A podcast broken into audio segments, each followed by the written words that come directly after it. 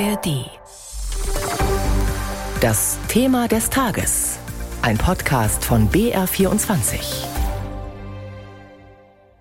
Wenn diese Klage erfolgreich ist, das würde Deutschland wirklich wirtschaftspolitisch hart, hart treffen. Wahrscheinlich so hart, dass wir das nicht bestehen werden. Das hat Wirtschaftsminister Habeck im Juni im Bundestag gesagt. Und mittlerweile wissen wir natürlich, die Klage war erfolgreich. Der Treffer ist hart. Wie geht es jetzt weiter mit dem Bundeshaushalt? Das wollen wir im Thema des Tages klären. Heute mit Carsten Küntop. Zur Erinnerung.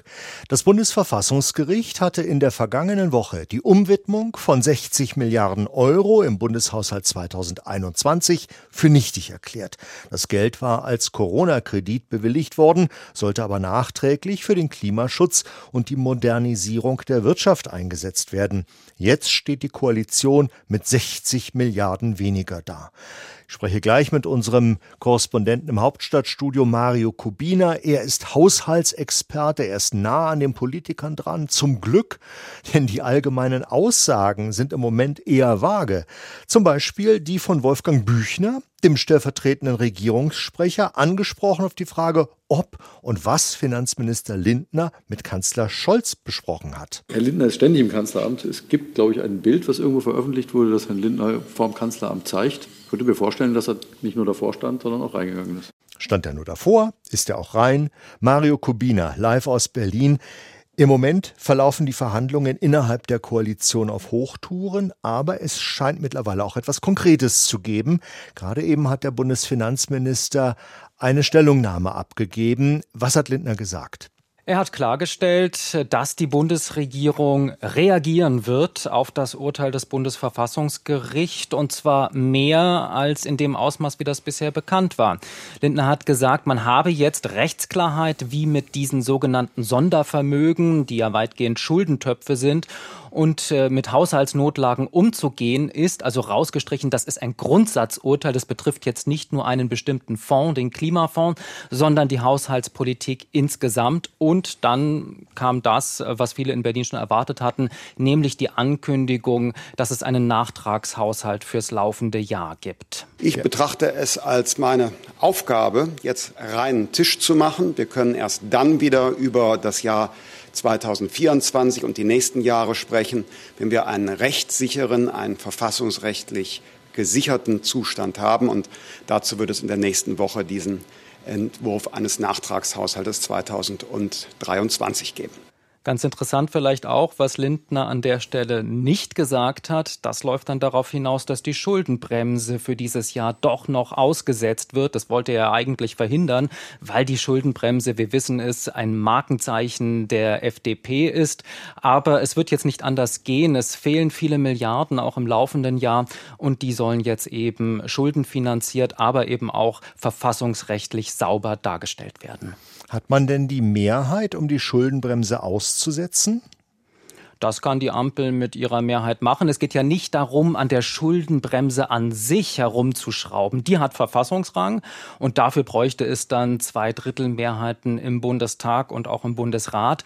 Aber wenn man eine verfassungsrechtlich saubere Notlage verkünden möchte mit Blick auf die Schuldenbremse, dann geht das auch mit der Mehrheit im Bundestag. Allerdings die Begründung, die muss dann schon auch halbwegs plausibel sein und da bin ich dann schon gespannt, wie der genaue Wortlaut sein wird.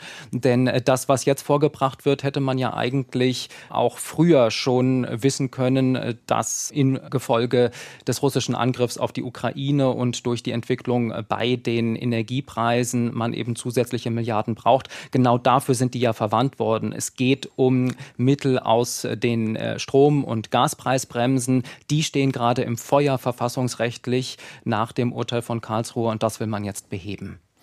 Weiß man schon, um welchen Betrag es bei diesem Nachtragshaushalt gehen wird für 2023 und äh, wofür man das Geld ausgeben wird? Ja, also da gehen die Angaben jetzt noch äh, auseinander. Was man sicher sagen kann, es geht nicht um zusätzliche Ausgaben. Es geht, äh, Lindner hat das vorhin auch angesprochen, um Ausgaben, die schon getätigt wurden über die Strom- und Gaspreisbremsen. Das äh, sind mal 30 Milliarden, mal werden auch 37 Milliarden genannt. Ich habe vorhin noch mal beim Wirtschaftsministerium angefragt, bislang keine Antwort. Also es geht um einen zweistelligen Milliardenbetrag, das kann man sagen. Aber das ist Geld, das bereits abgefunden eingeflossen ist und das halt jetzt nachträglich noch verfassungsrechtlich sauber abgebildet werden muss im Haushalt. Es geht nicht um zusätzliche Ausgaben und das könnte dann auch, wenn man so will, das Bonbon sein, das Lindner seinen Parteifreunden anbieten wird. Seht her, wir müssen jetzt leider formal nochmal die Schuldenbremse aussetzen, aber das bedeutet nicht, dass de facto mehr Schulden gemacht würden. Dieser Nachtragshaushalt für 2023, das ist natürlich jetzt nicht die Lösung für das Problem, was wir mittel- bis langfristig haben. Und da streiten sich natürlich die Koalitionäre. Äh, jede Partei hat andere Vorstellungen, wie man das Loch, das sich äh, da finanziell aufgetan hat, stopfen sollte. Erwartest du, dass die Bundesregierung sich zusammenrauft und eine Lösung finden kann? Und wie sähe die vielleicht aus? Naja, das größte Loch, das jetzt erstmal zu stopfen ist mit Blick auf nächstes Jahr und die kommenden Jahre, ist ja dieses 60 Milliarden Loch im Klimafonds. Das ist ungeheuer wichtig für diese Bundesregierung, die sich ja zum Ziel gesetzt hat, den klimafreundlichen Umbau der Industrie zu schaffen. Stichwort Hochlauf der Wasserstoffwirtschaft. Das ist ein Kernprojekt äh, dieser Ampel und ähm, da kann man sagen, okay, Firmen, die jetzt schon Förderbescheid in der Tasche haben, sind auf der sicheren Seite.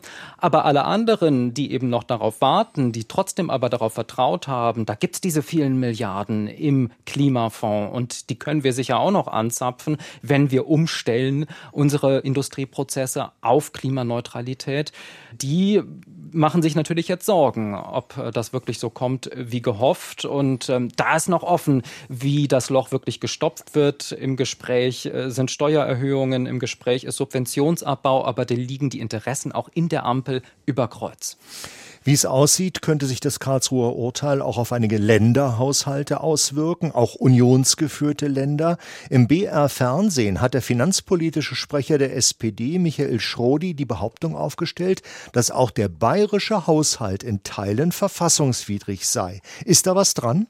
Ja, da habe ich auch aufgehorcht, als Michael Schrodi das gesagt hat. Und wir haben natürlich bei der Staatsregierung nachgefragt. In München ist da was dran?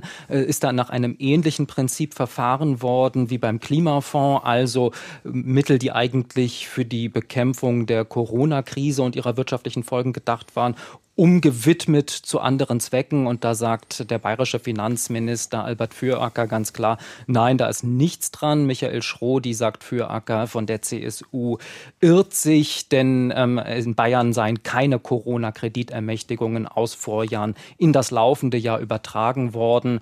Vermutlich äh, sei es Schrodi um Hightech-Investitionen gegangen. Die seien aber ganz normal aus dem regulären Haushalt finanziert worden und zwar ohne neue Schulden. So Füracker. Vielen Dank. Informationen von Mario Kubina aus dem ARD Hauptstadtstudio.